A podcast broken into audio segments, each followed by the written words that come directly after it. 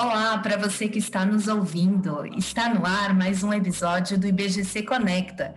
Eu sou Gabriele Alves, analista de comunicação externa do IBGC, e hoje nós vamos falar sobre movimentos globais em relação aos critérios ambientais, sociais e de governança. Fique conosco. Preservar o meio ambiente, ter responsabilidade social e adotar boas práticas de governança, apesar de serem ações que já existem há décadas, no último ano se tornaram uma urgência global. As empresas, muito mais do que reconhecer essas urgências, precisam colocá-las em prática, inserir essa agenda na gestão corporativa e na tomada de decisão, ao mesmo tempo em que presta contas à sociedade. Os países desenvolvidos têm entendido a importância de investir nos chamados fatores ESG ou ESG, do inglês Environmental, Social and Governance com isso, os movimentos globais em relação a esses critérios, e que já vinham ocorrendo, deram uma guinada rumo ao futuro da obrigatoriedade. Para nos explicar como está este cenário, neste episódio recebemos Vânia Borghetti, representante do IBGC no Conselho Internacional do Relato Integrado e coordenadora da Comissão Brasileira de Acompanhamento do Relato Integrado, a CEBARE. Vânia, obrigada por aceitar nosso convite. Seja muito bem-vinda ao IBGC Conecta. Obrigada pela acolhida, Gabriele. Obrigada ao IBGC por organizar eventos como esse, que possam trazer essas inovações para algo tão próximo e acessível para toda a comunidade de mercado que precisa estar se inteirando das mudanças para melhor se adaptar a elas. Ótimo, Vânia. Então vamos lá. Vânia, em âmbito mundial, temos observado que o debate sobre as estratégias ambientais, sociais e de governança de diferentes setores tem sido cada vez mais amplificado, e isso tem gerado um movimento de obrigatoriedade de algumas práticas pelas próprias empresas. Isso inclui a publicação de relatórios específicos. Conta um pouco para a gente quais são os prós e contras deste cenário que se aproxima. Essa é uma pergunta bem interessante. Existe no mercado uma dualidade muito grande em termos de posicionamento a esse respeito. Tem muitos que acreditam que relatórios contábeis financeiros sendo publicados de forma obrigatória, tudo bem, é importante, é, é, algo que o mercado vai aproveitar, mas sustentabilidade deveria ser eternamente algo voluntário, porque a gente precisa que as empresas queiram ser transparentes. Isso realmente é muito importante. Todos nós esperamos, Gabriele, que no futuro as empresas percebam que elas ganham quando são transparentes, quando elas são capazes de mostrar para o mercado tanto as suas oportunidades quanto também as suas fraquezas, os seus desafios, aquilo que ela está tentando fazer certo, mesmo que ainda não esteja conseguindo. E existe aquele outro bloco que acredita que não, que relatórios de sustentabilidade precisam ser tão obrigatórios quanto são os contábeis, porque na verdade, só tem interesse de contar o que está fazendo quem não tem nada para esconder. E se a gente deixar que continue livre, aqueles que têm muitas coisas erradas sendo praticadas nunca se predisporão a apresentar um relatório que denuncie a si próprios. Nós temos experiência disso no, no Brasil de hoje, né? Então, esses que defendem a mandatoriedade, eles são apoiados por órgãos extremamente relevantes, por exemplo, a IOSCO, que é a Associação Mundial dos CVMs, o Parlamento Europeu, que acabou de fechar um relatório nesse sentido. E por que, que eles querem que seja mandatório? Eles querem que seja mandatório porque se continuar cada empresa ir publicando quando quer e publicando do jeito que quer, você concorda que você nunca vai conseguir comparar bem uma empresa com a outra? E se diagnósticos precisam ser feitos para que as posições que vão ser tomadas no futuro para resolver questões como clima, como a violência à biodiversidade, elas precisam ser desenvolvidas, eu preciso em primeiro lugar fazer um bom diagnóstico e para isso a fotografia ela tem que ser ampla e ela tem que ser transparente. Eu preciso saber como estão as empresas, como está o entorno antes de poder tomar uma, um passo ou para a esquerda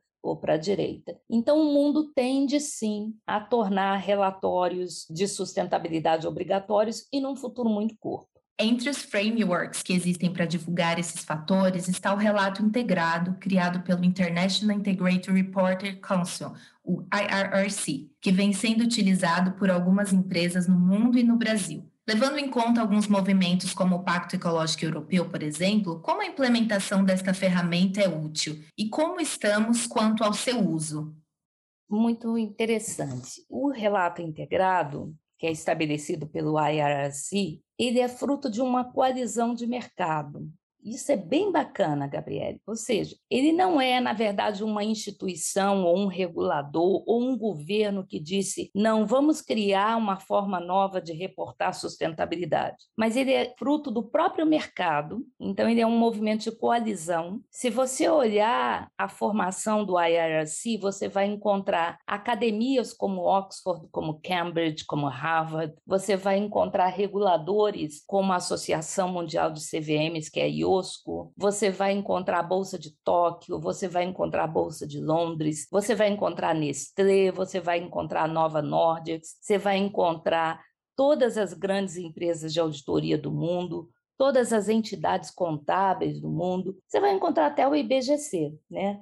O IBGC é membro integrante do Council do Relato Integrado. E por que, que essas instituições se reuniram para formar o RRC? Porque elas chegaram à conclusão que reportar sustentabilidade era importante, mas era importante que esse reporte fosse feito com segurança. Ou seja, ninguém queria que relatório de sustentabilidade se transformasse numa peça de marketing, onde eu vou botar uma foto bonita do Pantanal, onde eu vou usar um papel fotográfico especial, mas eu não tenho preocupação com a veracidade do conteúdo da informação que é colocado. Então, eu digo no meu relatório de sustentabilidade que eu sou um pai para os meus empregados, que todo mundo adora trabalhar na minha empresa, e quando eu abro o balanço, a provisão para perda trabalhista é gigantesca. Eu digo no meu relatório que eu planto uma árvore todo dia, que eu sou super sustentável, e a minha provisão no balanço para perda ambiental é astronômica. Então, o relato integrado é isso, ele não é um novo relatório, ele é uma metodologia onde eu vou cruzar as informações que eu apresento nos meus relatórios de sustentabilidade com os meus relatórios contábeis. Se eu faço esse cruzamento, eu dou mais segurança para a informação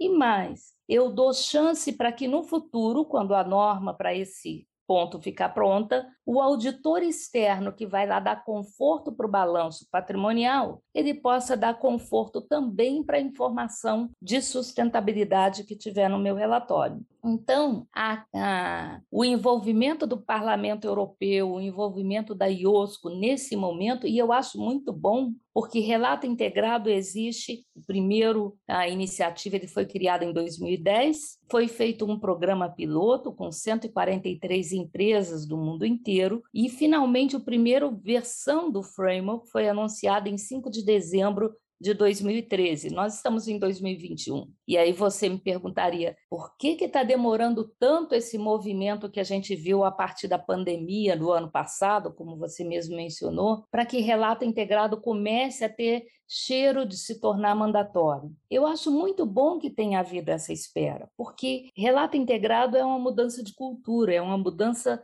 na forma de pensar questões de sustentabilidade. Se um regulador simplesmente pegasse o texto do relato integrado há 10 anos atrás e tornasse ele obrigatório, muitas vezes poderia ter corrido o risco de se tornar mais um checklist. E nós não queremos que ele seja apenas mais um item de conformidade. Nós queremos exatamente que ele sirva para o gestor, ao olhar as questões de sustentabilidade ligadas com as financeiras, ele possa entender que ser sustentável é bom negócio, é bom para o futuro da empresa, é bom para o planeta, é bom para o clima, é bom para a preservação da biodiversidade, é bom para o respeito da dignidade humana, é bom para a proteção da governança da empresa, para evitar uh, conflitos de interesse.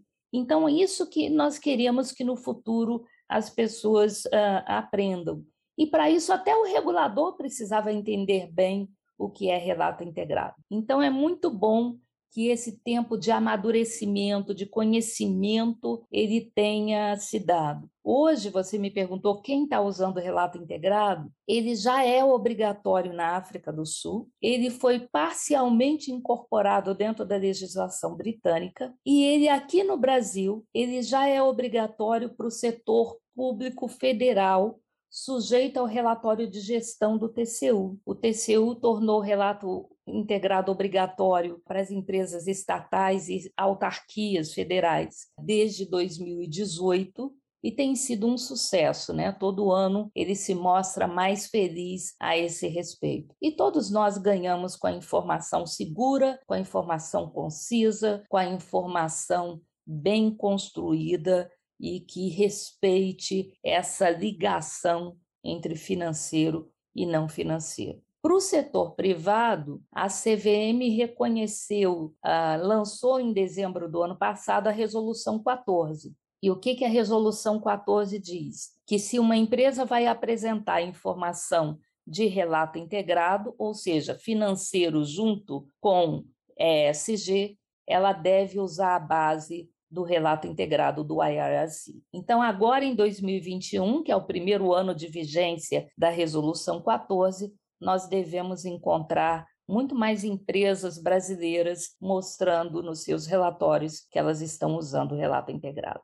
Bom, então a gente percebe uma evolução contínua, né, Vânia? E percebemos que o relato ele não só melhora a qualidade da informação disponível, né, é, mas também orienta para uma alocação de capital, e aí diz respeito também ao, aos investidores, né, por meio de uma alocação mais eficiente e produtiva. Acredito que também por estarmos num momento de cobranças sociais muito mais evidentes, faço aproveito e faço uma outra pergunta, considerando né, esse panorama em que as cobranças por parte da sociedade, dos governos e do sistema financeiro, pela integração desses critérios ISD, né, está sendo cada vez maior, é de que forma os conselheiros de administração devem se preparar e atuar, né? Que é bem importante. É uma, uma grande uma grande questão. O IBGC ele é parte do Conselho Internacional do Relato Integrado, então, naturalmente, existe esse compromisso do IBGC de procurar formar seus conselheiros para essa nova realidade. O relato integrado, Gabriele, ele mostra e ele ele tem algumas características muito bacanas. Primeiro, que ele reporta a empresa a partir dos seis tipos de capital, né? O capital financeiro, o manufaturado, que são os ativos fixos, o capital social, que é algo super importante. Nós muitas vezes prestamos muita atenção a questões ambientais, mas nos esquecemos de proteger os seres humanos, né? E o capital social, o capital de relacionamento, o capital natural, e eu acho que eu estou esquecendo um aqui, mas já já lembro dele. Mas são seis tipos de capital, que a empresa deve mostrar como elas captam esses capitais no entorno, colocam isso dentro do seu modelo de negócio para gerar um produto ou um serviço e devolvem os mesmos seis capitais para o seu entorno, para a sociedade. Mas elas vão mostrar não apenas o que elas geram de valor a respeito disso, mas também o que elas destroem valor. Muitas vezes, aquilo que eu estou devolvendo para a sociedade é algo menos do que aquilo que eu cotei.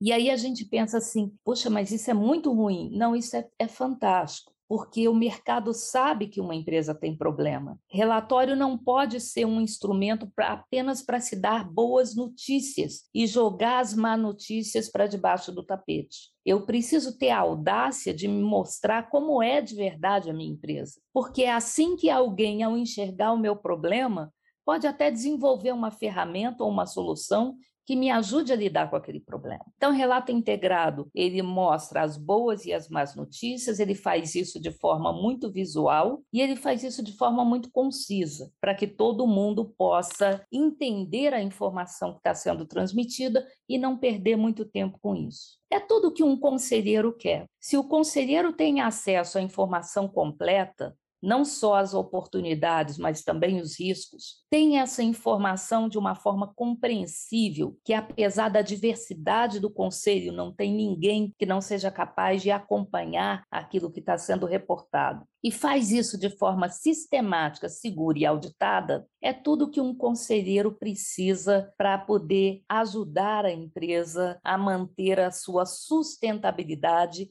e aí no sentido mais amplo da palavra sustentabilidade, ou seja, a empresa ter condição de sobreviver ao longo do tempo, continuando a gerar valor para a sociedade. Então, os conselheiros devem procurar saber disso, porque é uma mudança que está em curso. A mandatoriedade não demora. No final do ano passado, a IFRS Foundation, que faz as normas contábeis, foi acionada pela sociedade para poder passar a fazer normas de sustentabilidade. O grupo para que isso aconteça já foi criado, com a participação da IOSCO, com a participação do relato integrado, do World Economic Forum, do TCFD, que cuida de questões climáticas, porque eles vão começar a trabalhar pelo clima, e já já, na COP26, vai ser formalmente anunciada a criação dessa instituição dentro da IFRS Foundation, que vai regulamentar relatório de sustentabilidade, então, veja, alguém que já faz a norma contábil vai fazer também a norma de sustentabilidade. Isso vai fazer com que reguladores do mundo inteiro se sintam muito mais confortáveis de recepcionar essa norma e tornar ela obrigatória. Então, um conselheiro, ele precisa estar atento a isso, porque como a gente falou no princípio, relato integrado não é um novo relatório. Você vai usar a técnica do relato integrado para fazer teu relatório anual, para fazer o teu site, para preparar um press release sobre a sua empresa. Então, relato integrado ele mexe com a cultura de reportar, né? E você não muda a cultura apertando o interruptor ou contratando um sistema de informática. Então, o conselheiro conselheiro que tiver consciente disso, ele já pode ir despertando atenção para isso dentro da empresa que ele está ah, operando, para que esse tipo de noção e preparação ela possa ser feita com maior tranquilidade. Se isso não acontecer, quando em breve o relato integrado se tornar obrigatório, o que nós vamos ver é uma grande correria, um grande atropelo, que vai ser sinônimo de muitos, muitas inconsistências no princípio da adoção da nova norma, o que poderia ser evitado se o conselheiro ajudar a empresa agora a começar a se preparar para essa mudança de cultura. É, você comentou sobre a mandatoriedade, ela não demora, então é, fica evidente também que tudo isso que você apresentou passa por mudanças de conformidade, mas também por uma mudança cultural, que começa aí na, nas práticas de governança corporativa e então segue disseminada aí por toda a empresa. É bem importante, Vânia. É, por fim, com tudo que falamos, é, eu queria saber quais são as tendências para o futuro, Vânia, levando em consideração curto, médio, longo prazo. Como você falou, a COP26 está praticamente aí e pensando assim em períodos, se é que podemos, né, falar até de longo prazo. É, na verdade não vai ter longo prazo nessa mudança não, Gabriel, vai ser bem curtinho mesmo. Ah, o que acontece é que essa iniciativa que vai ser lançada agora na COP26, já se espera que, de repente, no ano que vem, você já tenha uma norma de relatório de sustentabilidade voltado para mudanças climáticas sendo implementado mundialmente. Né? A CVM já lançou a, a resolução 14, que ainda é uh, voluntária, ou seja, é para o caso da empresa fazer relatório de sustentabilidade usar o relato integrado, acredito que o próximo passo seria use relato integrado, tal como o TCU já está fazendo uh, para o setor público. É bem provável que também os estados e municípios eles cheguem a implementar relato integrado nos seus relatórios, como o TCU fez com o setor federal. E, finalmente, a outra coisa bacana que a gente pode esperar no médio prazo é que o Parlamento Europeu, a IOSCO, o IFAC, que cuida, que é a Federação Mundial de Contabilidade, e o IAASB, que faz normas de auditoria, eles concluam então a análise do que já existe para que a gente tenha uma norma específica de auditoria para relato integrado. Isso vai dar um, credibilidade a esses relatórios e fazer com que a informação seja segura. Se a informação é segura, investidores, empresas e empregados vão estar mais confortáveis de usar essa informação para tomada de decisão. E como você falou mesmo, é uma mudança de cultura. O que o relato sonha em atingir é uma coisa chamada pensamento integrado. Ou seja, não para a empresa não fazer primeiro alguma iniciativa só porque ela parece ser lucrativa, e depois ele percebe as externalidades negativas e tem que consertar o efeito daquilo que foi feito. Não. Ao invés disso, vamos trazer as questões de sustentabilidade para dentro da sala de decisão das empresas. Quando uma empresa tomar uma decisão de investimento, que ela leve em consideração não só a lucratividade futura, mas também os princípios e impactos, porque isso é um pensamento integrado, uma gestão integrada. Não vamos quebrar para consertar, vamos manter, vamos preservar, que eu acho que a empresa e toda a sociedade vai ganhar muito mais com isso. E eu reforço aqui a sua mensagem, Vânia: usem relato integrado. É, os resultados, como você mesmo explicou, é, são muito positivos e no nosso atual cenário tende a trazer mudanças significativas para os negócios. Vânia, muito obrigada pela sua participação e contribuições tão importantes. Eu é que agradeço, Gabriela, sempre uma honra um prazer muito grande uh, estar participando de todas as iniciativas do IBGC. Uh, tenho muita honra uh, de ter tido uma interação tão próxima com eles, principalmente nos últimos, nos últimos meses. Ter participado também da elaboração da agenda positiva do IBGC é algo que eu trago com muito carinho dentro da minha vida profissional.